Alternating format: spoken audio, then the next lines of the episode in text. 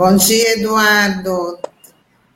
Eu não sei se o Eduardo, só para registrar aqui para os nossos ouvintes internautas, o Eduardo é, iria participar também junto com a liderança indígena Catarina, que está tentando aí o, o, contato. Então, quem sabe durante a entrevista a gente também converse com, com a Catarina da, da tribo Piaçaguera, tá correto, Eduardo? É da tribo. Piaçaguera? É, na verdade, ela é da aldeia Tapirema, que fica na terra indígena Piaçaguera. Sim. Bom, Eduardo, conta, já começa falando para gente sobre o protesto de ontem. A gente tem aí algumas fotos que nós vamos colocar, né? E, e o porquê de toda essa mobilização.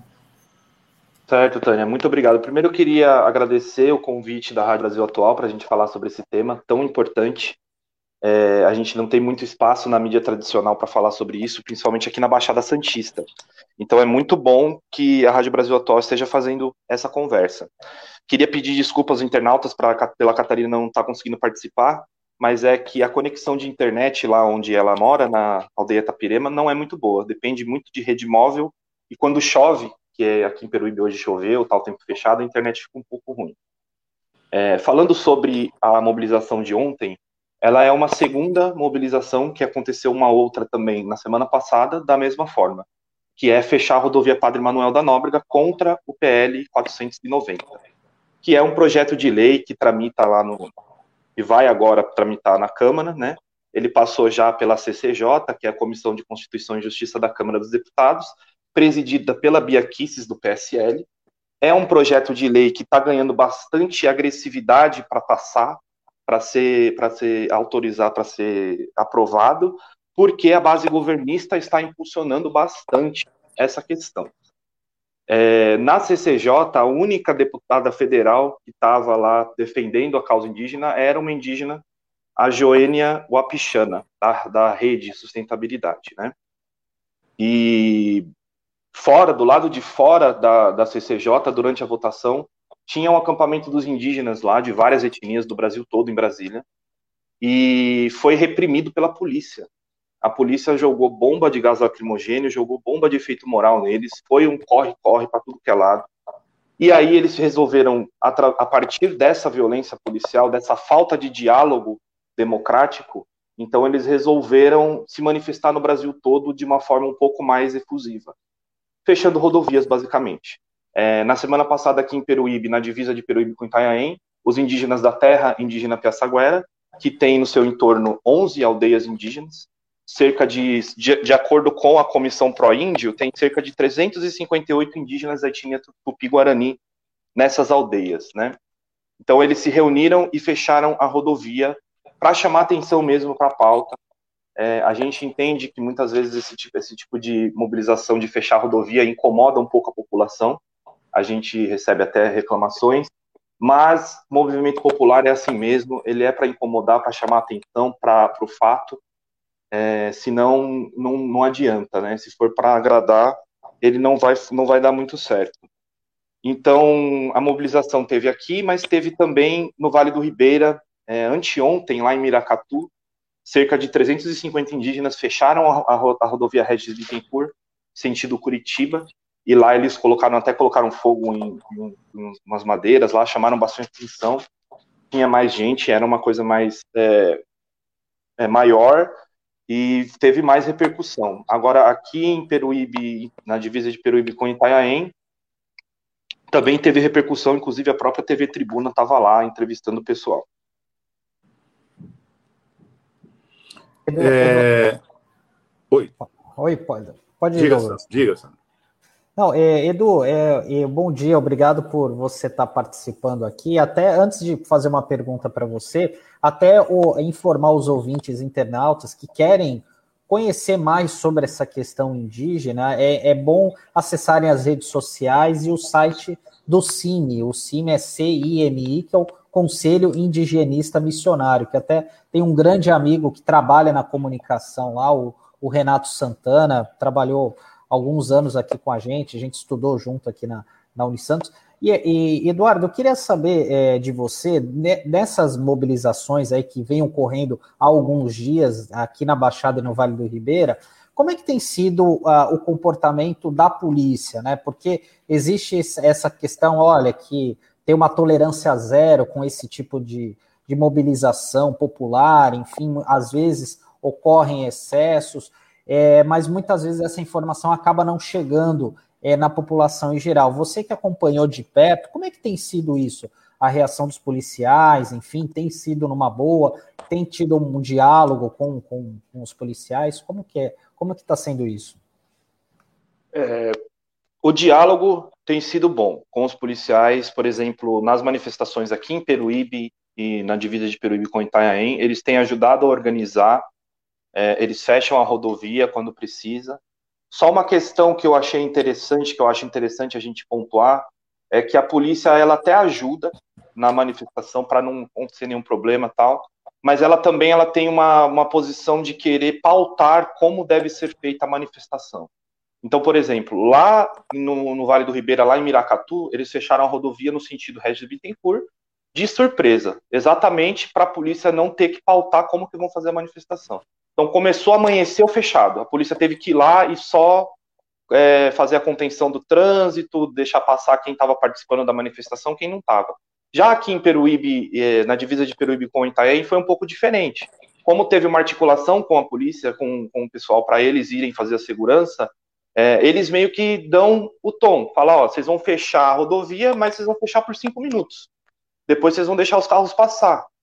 E aí volta fechar daqui 15 minutos e fecha por mais cinco. Quer dizer, é, isso descaracteriza um pouco o, o, intuito da mobilização, que é exatamente causar o congestionamento. Né? A manifestação ela tem que parar a rodovia para as pessoas pararem e verem o que está acontecendo. Então, se não causa o congestionamento, a manifestação ela não, não atinge o seu efeito que poderia atingir, no caso, né? Agora, isso é uma opinião minha, do Eduardo. Eu não participei efetivamente da organização com os indígenas, porque toda organização que os indígenas fazem sai deles. Eles conversam entre eles, entre as aldeias, as lideranças, e eles só vêm para a gente pedir apoio, para avisar no dia, para a gente comparecer. Então, a gente vai lá, comparece, ajuda no que a gente pode. Né? A gente tem um, um, núcleo de base organizado aqui no Partido dos Trabalhadores da cidade, chama-se Caminhada Democrática. Então a gente consegue se organizar, porque a gente tem esse trabalho de base com os indígenas, a gente consegue se organizar e ajudá-los na melhor forma. Mas na organização, quem faz são eles. Tá? É...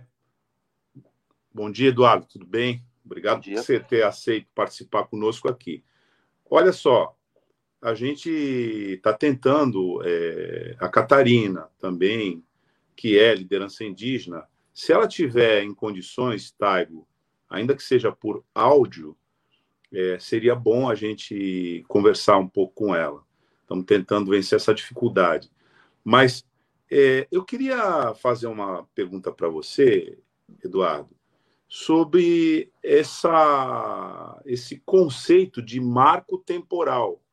Porque a mobilização dos povos indígenas no país inteiro é contra o estabelecimento desse marco temporal. O que, que significa marco temporal? E por que que isso é, se apresenta como um, uma situação é, de risco para os povos indígenas? Qual é o significado disso? Parece que esse marco temporal está pautado para ser julgado no Supremo Tribunal Federal e a previsão é de que o julgamento começasse ontem. Né? Você poderia falar um pouco sobre isso para a gente? Claro, Douglas. É, o marco temporal ele é uma tese. Ele diz que é o seguinte: os indígenas têm direito às terras às quais eles estavam ocupando fisicamente até no, no dia da promulgação da Constituição Federal.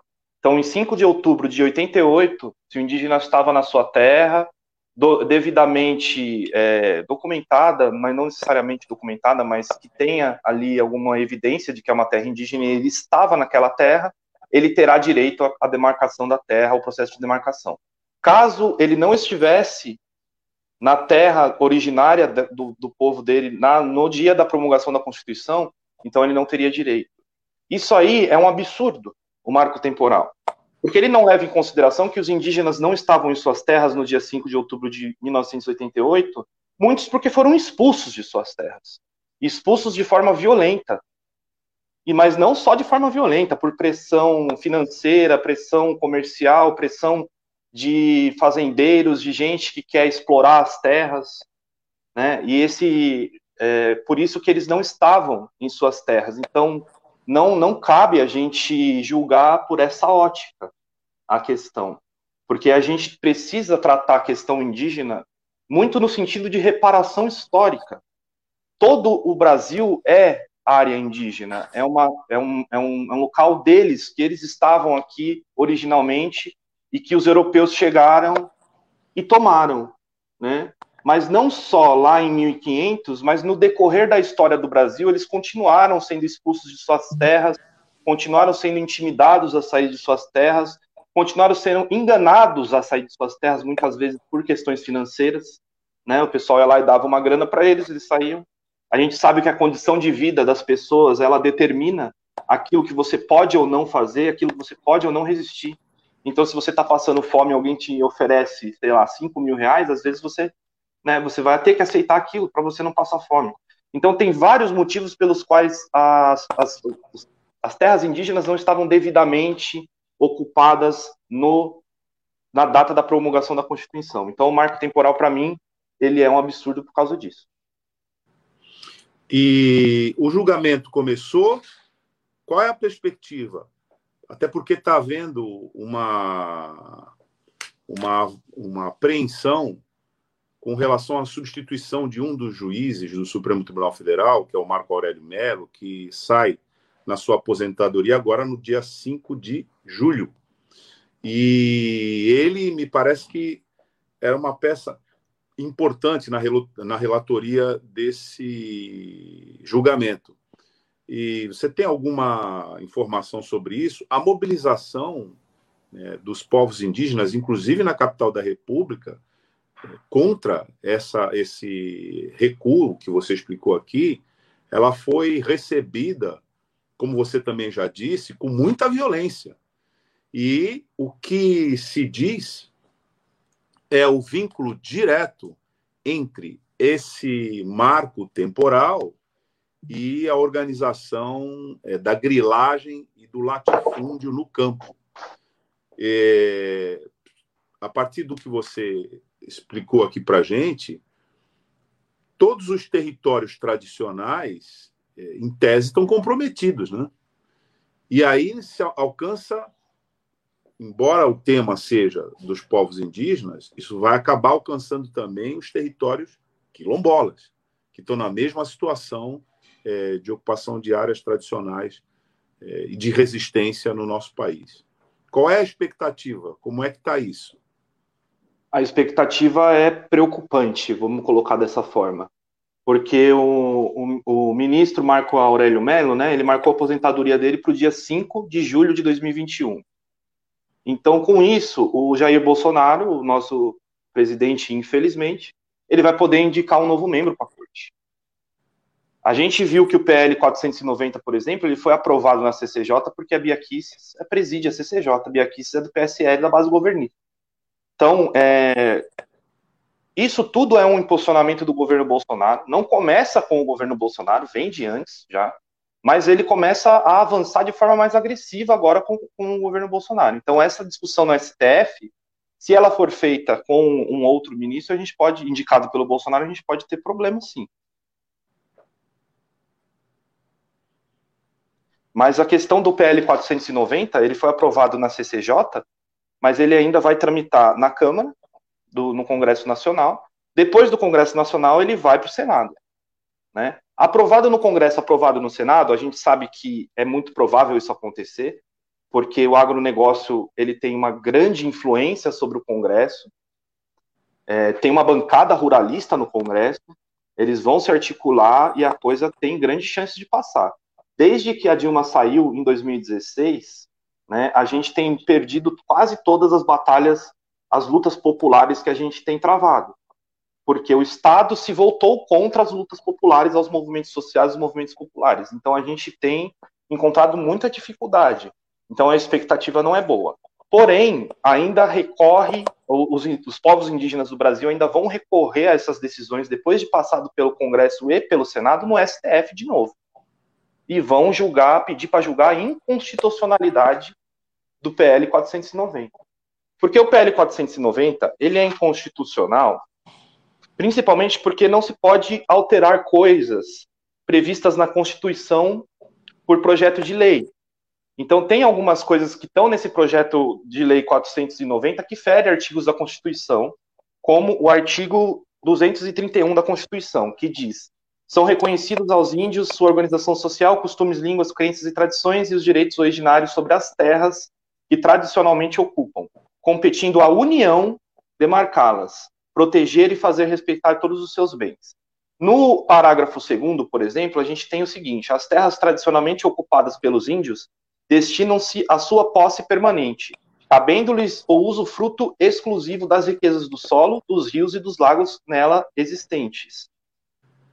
Uma das questões do PL 490 é exatamente abrir, é, flexibilizar as regras e deixar que o usufruto não seja mais só dos indígenas, mas que seja de grileiros, que seja de madeireiros, que seja de fazendeiros e assim por diante. Então, o projeto de lei 490, ele já é inconstitucional por isso. Mas tem outros motivos pelo qual ele é inconstitucional. Vale dizer também que toda essa discussão ela está sendo feita no pior momento possível para ser feita. A gente está no meio de uma pandemia mundial, já morreu mais de meio milhão de pessoas no Brasil por causa disso. O Brasil está em parafuso, a gente está numa crise institucional política desde o golpe de 16, que ainda não cessou só vai cessar na eleição de 2022 se o Lula puder ser candidato, que aí vai ser uma correção histórica desse momento, para a nossa democracia ser restabelecida. Mas até lá, isso ainda vai continuar uma crise política institucional, até porque é de interesse do governo que essa crise continue. Né? Eles precisam que continue. E o momento é ruim muito por causa da pandemia, mas não é por falta de aviso que isso está acontecendo o ministro Ricardo Salles já tinha falado que eles iam tentar passar a boiada. Isso aí é parte de passar a boiada. Isso não tem só a ver com os indígenas, isso tem a ver com todos nós, porque também tem a ver com o meio ambiente. Os indígenas hoje eles são guardiões do meio ambiente no Brasil. A gente só tem, por exemplo, a Terra Piaçaguera, que a Catarina que ia fazer a live, a entrevista com a gente. Ela é da Terra Piaçaguera, Terra Indígena Piaçaguera, que tem 11 aldeias, ela não existiria hoje se não fosse a demarcação, a homologação dessas terras, que foi feita inclusive pela Dilma Rousseff em 2016, no apagar das luzes do seu governo. Porque o Ike Batista, na época, em 2008, ele tem, tinha um projeto de construir o Porto Brasil, chamava Porto Brasil, aqui em Peruíbe, que é um, um lugar estratégico entre Curitiba e São Paulo, para você ter um porto, né? Então, seria exatamente na extensão da Terra Piaçaguera. Não aconteceu pela resistência dos indígenas. Ia devastar tudo isso aqui. Isso aqui é a maior faixa contínua de Mata Atlântica do estado de São Paulo. É aonde estão os indígenas da Terra Piaçaguera. Começa um pouco depois da faixa da praia de areia e vai até a Serra do Mar lá do outro lado. Tudo só corta, o que corta isso é a estrada, a rodovia Manuel da, Padre Manuel da Nóbrega né? E os indígenas estão lá. Se sair de lá os indígenas, esquece. Isso aí tudo vai ser devastado em questão de poucos anos. É coisa rápida. Porque já estava sendo antes deles chegarem, né? Pelo espólio Leão Novaes, que era uma família que tinha é, uma mineradora aqui, extraíram areia também, madeira, carvão daqui. A Catarina poderia contar essa história melhor. Eu não tenho tanto conhecimento dela porque não fiz parte. A Catarina fez parte de toda essa luta mas é, é por causa do, da luta dos indígenas que não foi devastado.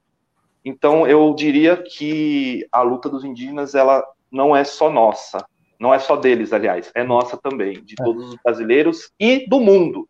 Ela vai, o PL 490, se aprovado do jeito que ele está, vai repercutir no mundo inteiro, repercutir muito mal para o Brasil.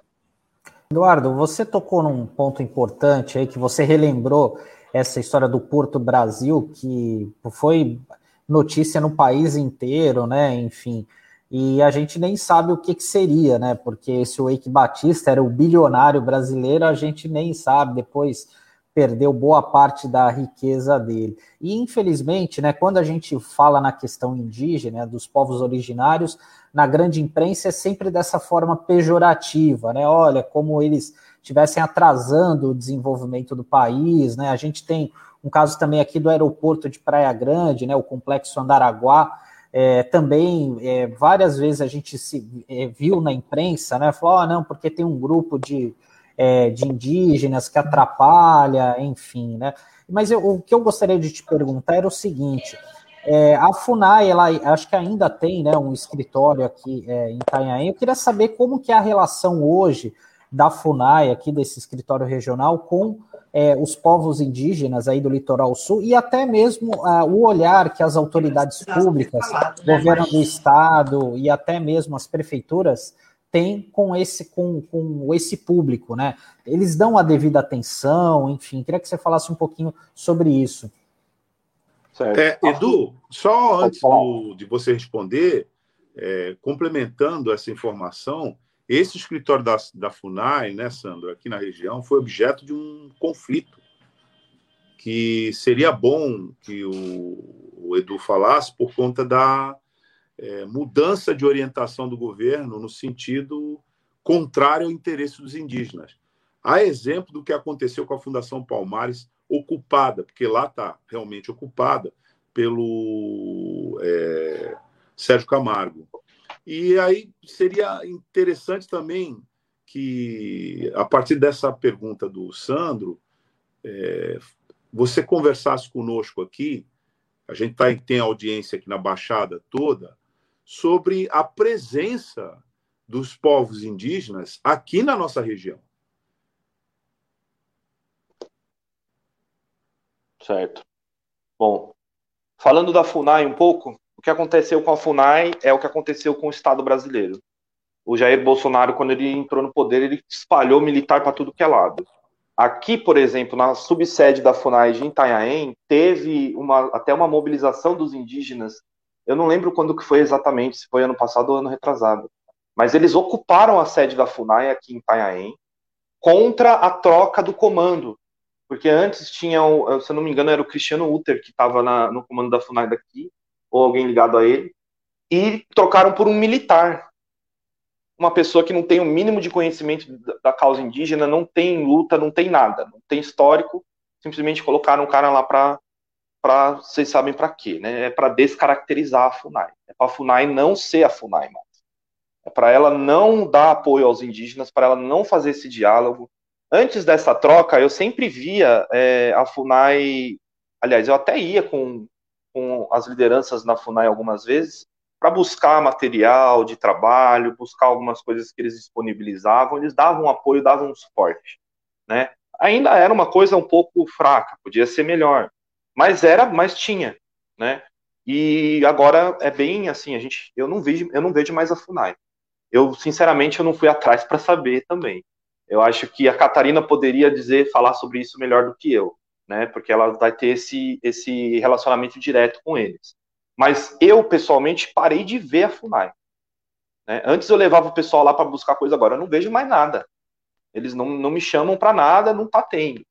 Então eu acredito que a FUNAI aqui ela não está fazendo o seu papel. Com relação à prefeitura de Peruíbe e o governo do estado, é, eu falo Peruíbe porque não, não, não, sei com relação à prefeitura de Itanhaém, porque a terra indígena Piaçaguera ela está nas duas cidades, ela está bem na divisa, né? Tem uma parte dela que é Itanhaém, outra parte é Peruíbe. Mas falando de Peruíbe, aqui a prefeitura é do PSDB, do prefeito Luiz Maurício. A terra indígena Piaçaguera aqui, ela tem vários problemas além desses que a gente está citando de nível nacional. Por exemplo, a gente tem expansão de ocupações irregulares aqui. Então, o pessoal vem aqui, ocupa um terreno e começa a construir. Quando os indígenas vão lá falar que não pode, são ameaçados. Então eles recuam. Quem deveria fazer isso é o Estado. Eu não sei se prefeitura, não sei se o governo do Estado ou se o governo federal. Mas alguém deveria mediar esse conflito e buscar alguma alternativa. Quando a gente procura a prefeitura para falar sobre isso, eles dizem para procurar os órgãos competentes, que não é a prefeitura que vai fazer, eles fazem vista grossa e não estão nem aí. A verdade é essa. A, a, eles tratam a, a terra indígena Piaçaguera como se não fosse parte do município.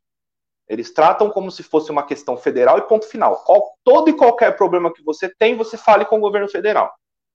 E a gente sabe que é muito difícil do município você conseguir falar com uma instância superior dessa. Você tem o município exatamente para isso, para você ir lá na, na, na, prefeitura e você falar e tentar encaminhar alguma coisa, né? Isso não acontece. Então, eu imagino que com o governo do estado seja a mesma coisa, mas não tem informação sobre a atuação do governo do estado. É, com relação à presença indígena, Douglas, que você me perguntou, aqui em Peruíbe é forte.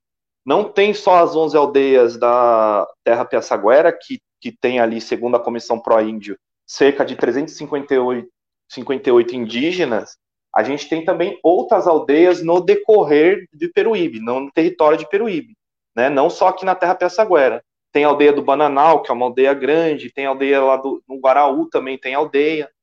Então tem bastante aldeia aqui em Peruíbe, a presença é forte, mas não só Peruíbe. Eu me lembro de ter visitado nas mobilizações contra a instalação da usina termoelétrica aqui em Peruíbe em 2017. A gente também se articulou com os indígenas, né, para eles, porque a, o gasoduto que da, da, usina termoelétrica ia cortar parte muito próxima da Terra Piaçaguera e de outras aldeias no decorrer do, da, do litoral. Então a gente visitou algumas aldeias, uma delas que eu visitei foi a aldeia Aguapeú, lá em Mongaguá, né, é, que a liderança de lá, se eu não me engano, é o Sérgio, se eu não me engano o nome dele é Sérgio. É, é uma aldeia grande que fica ali perto do, do, do rio Aguapeú, né, depois do rio Aguapeú, lá eles têm uma produção de palmito, eles têm uma mini fábrica de palmito lá que eles fazem, produzem, vendem para as feiras, eles têm inclusive placas de energia solar que foi o governo federal que mandou instalar, na época da Dilma Rousseff, lógico, não na, depois do golpe, né? Então a, a presença do, dos indígenas aqui na Baixada é muito forte. E a mobilização deles, ela costuma ser também forte, né? Eles estiveram nas mobilizações contra a usina termoelétrica, estiveram é, articulados para impedir a criação do Porto Brasil aqui, e, e estão agora se mobilizando, indo para a rua contra o PL 490. E eu queria também aproveitar um pouquinho para falar um pouco o que o Sandro tinha comentado sobre o Porto Brasil, eu até esqueci de responder para ele. É, eu, pessoalmente, acho que os indígenas têm também essa visão. A gente não é contra é, a expansão e o progresso. Não é que a gente é contra. Mas tudo tem que ser feito de uma forma sustentável. A gente não pode destruir o planeta buscando é, crescimento. A gente tem que buscar um crescimento, mas de uma forma sustentável. Para mim, não faz sentido, por exemplo, a gente devastar toda uma mata para fazer um, um, porto, sendo que a gente tem um porto em Santos. Eu acho que a gente tem que procurar alternativas, se está precisando de porto, vamos procurar alternativas em outras cidades, em outros locais, onde não tenha tanta preservação ambiental. Aqui em Peruíbe, a preservação ambiental ela é muito forte, principalmente por causa da terra indígena Piaçaguera e da, da reserva ecológica Jureia Tatins que pega, começa aqui em Peruíbe e vai até Itariri do lado do outro lado. É bem grande, né? Não é a primeira vez, nem o Porto Brasil, nem a usina termoelétrica, que tentaram é, acabar com isso aqui em Peruíbe. Lá nos anos 80 também teve a tentativa de instalar usinas nucleares, em 1980.